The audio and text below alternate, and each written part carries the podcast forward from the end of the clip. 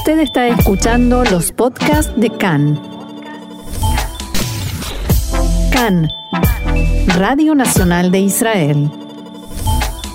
Nos acompaña ahora el economista Adrián Filut, con quien vamos a conversar acerca de la inflación en Israel, que alcanzó el 5,3% anual en el 2022, su nivel más alto desde el 2008.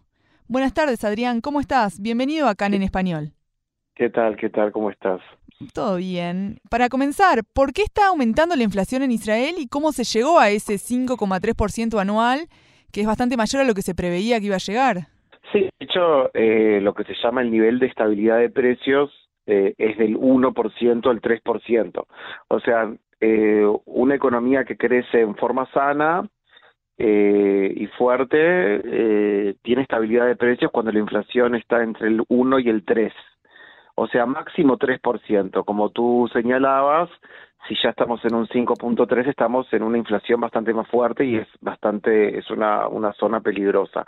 De todas formas, lo que es importante recalcar es que la inflación en Israel no es solo en Israel, o sea, es un fenómeno mundial eh, que empezó, digamos, con la salida del corona y eh, se vio, digamos, muy eh, influenciada por la guerra en Ucrania también, eh, ya que en Ucrania hay un sinnúmero de materias primas y por supuesto Rusia es la exportadora más grande de productos de energía, o sea, de fuentes de energía del mundo. O sea, se desató una inflación hace más o menos un año, un poco más, eh, a partir de, la suba violenta, digamos, de materias primas, commodities y por supuesto el petróleo y el gas natural. Pero lo que vimos eh, en estos últimos meses es que la inflación se despegó de, digamos, de los productos, de los bienes y se pasó a los servicios que eso es algo bastante peligroso porque ahí es cuando realmente llamamos que la inflación se afianza, digamos, toma, digamos, eh, eh, tira raíces, ¿ok? Que eso es un poco peligroso, por eso vimos que los últimos eh, meses hubieron subidas violentas de las tasas de interés para frenar un poco, digamos, para tratar de enfriar la economía. Y eso lo sentimos todos con los préstamos y por supuesto con las hipotecas, con las Mashkantaot. Este, y ahora eh, la idea es, digamos, el, el, interés, por ejemplo, en Israel la tasa subió del 0% al 3.75 en poco menos de un año.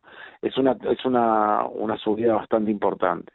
Y ahora hay que ver eh, cómo sigue el tema porque, eh, digamos, la, la expectativa es que la inflación en Israel llegue incluso al 5.4, 5.5 y ahí empiece a bajar. Pero eh, pueden haber eh, eventos que vuelvan a hacer disparar la inflación. Por ejemplo, una política fiscal no responsable que genere mucho déficit fiscal o que se firmen, digamos, eh, acuerdos salariales que se tienen que firmar en los próximos meses que sean irresponsables y que eso genere lo que se llama lo que, que desate lo que se llama la espiral de precios y salarios o sea que suben los salarios la gente compra más suben los precios la gente quiere pierde poder de compra, entonces pide subida del salario nuevamente y eso es una espiral que es difícil de salir. Esa es la situación ahora eh, y hay que seguir, digamos, hay que estar atentos, como decimos. Y la inflación anual el año anterior había sido el 2,8%. Hablamos, hablamos de, la guerra, ¿fue es el principal causante de que haya aumentado tanto eh, en este último año? Sí, digamos que la guerra en Ucrania, ya que el, el, el, pasillo ese entre Ucrania, que es el país más grande de Europa, y Rusia, que es el país más grande del mundo en territorio, hay un disparate de materias primas eh, y de y por supuesto también de productos alimenticios y de metales y de fuentes de energía que en el momento que esa zona entró en conflicto, en un conflicto tan violento y que digamos, todo el abastecimiento, las cadenas de abastecimiento mundiales quedaron un poco, digamos, vacías, ahí se disparó. Eh, lo que tiene, lo que, tiene que, que, hay que tener en cuenta también es que, por ejemplo, en Israel y en Estados Unidos, esta falta de oferta encontró también a la población y a los a los hogares con mucho con mucho cash, con mucho dinero efectivo, también por el corona, los, los, gobiernos ayudaron mucho, no sé si te acordás, ayudaron mucho a los a, los hogares, entonces en el momento que, y, y, por supuesto que habían lo que se llaman eh, eh, demanda, había una demanda ahí eh, escondida que durante durante la época de, de, los cierres la gente no pudo comprar, no pudo salir, no pudo viajar, entonces de repente se abre todo de golpe, la gente quiere salir, empieza a comprar y no hay. Y en el y claro, y en el momento que la gente quiere consumir, porque también tiene eso trancado desde hace meses, y no hay una respuesta de oferta, los precios se van para arriba. Y eso fue lo que desató.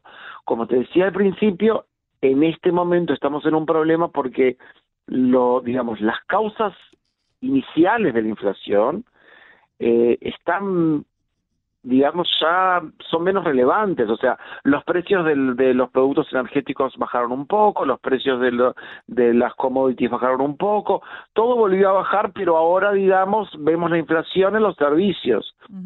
Vale decir, en el alquiler, en los servicios de, eh, de transporte, eh, en los servicios de salud. O sea, eh, y, eso ya no tiene nada que ver con la guerra de Ucrania, o sea, que suba el alquiler en Tel Aviv no tiene nada que ver con lo que está pasando eh, en Moscú ni, ni en Kiev, ¿ok? O sea, eh, y ese es el problema en este momento.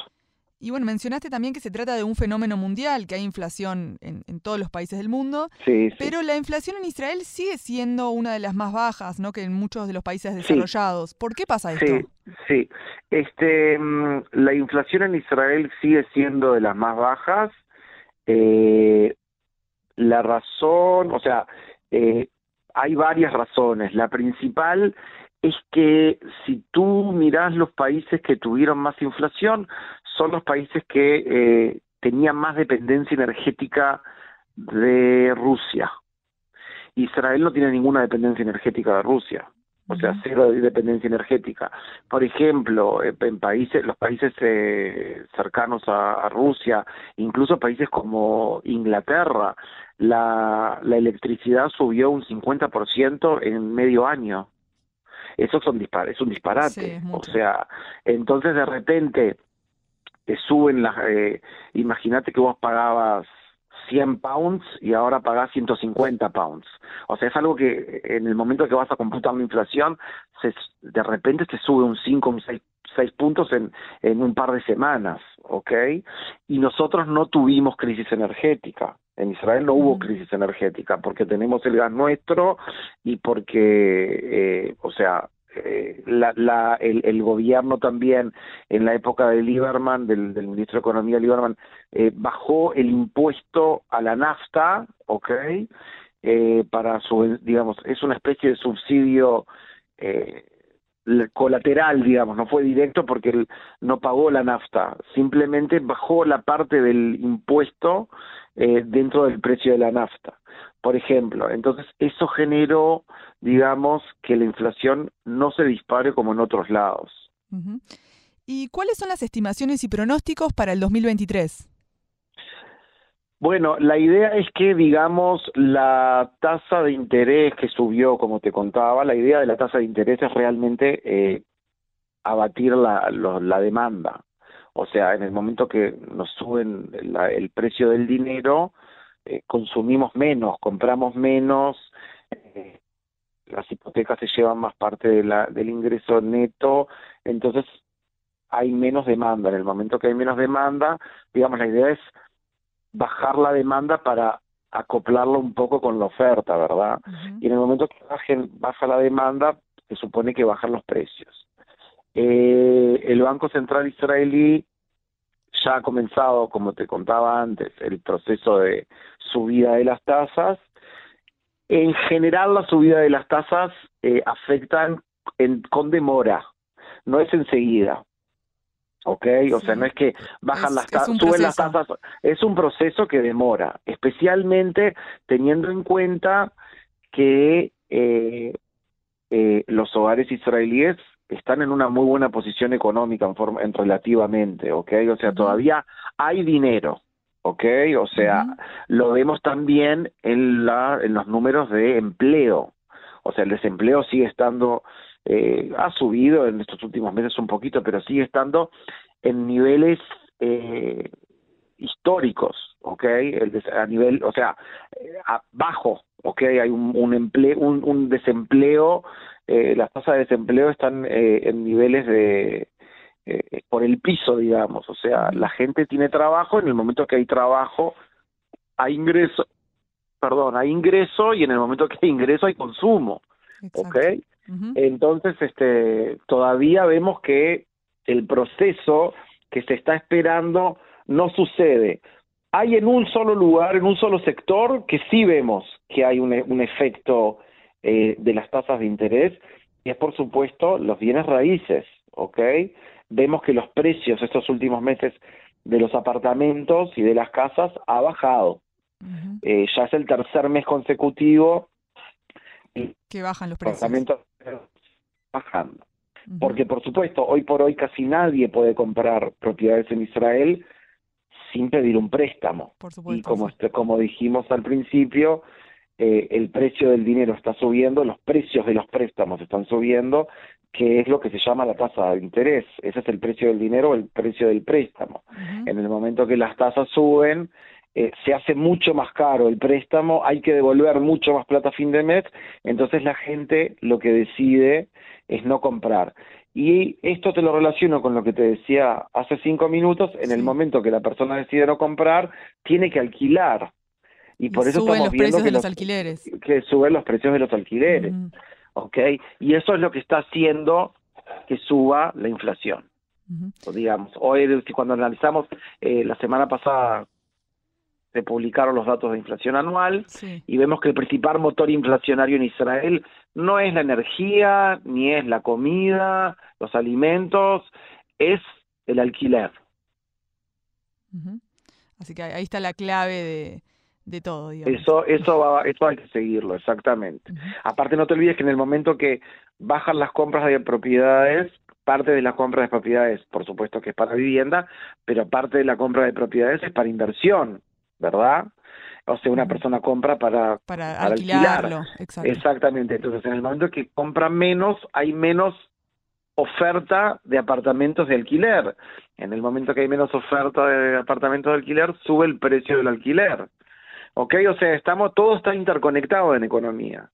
Y esto lo estamos viendo ahora. Así es. Muchas gracias, economista Adrián Filut, por estar con nosotros hoy aquí en CAN en Español. Muchas gracias a ti. Hasta la próxima.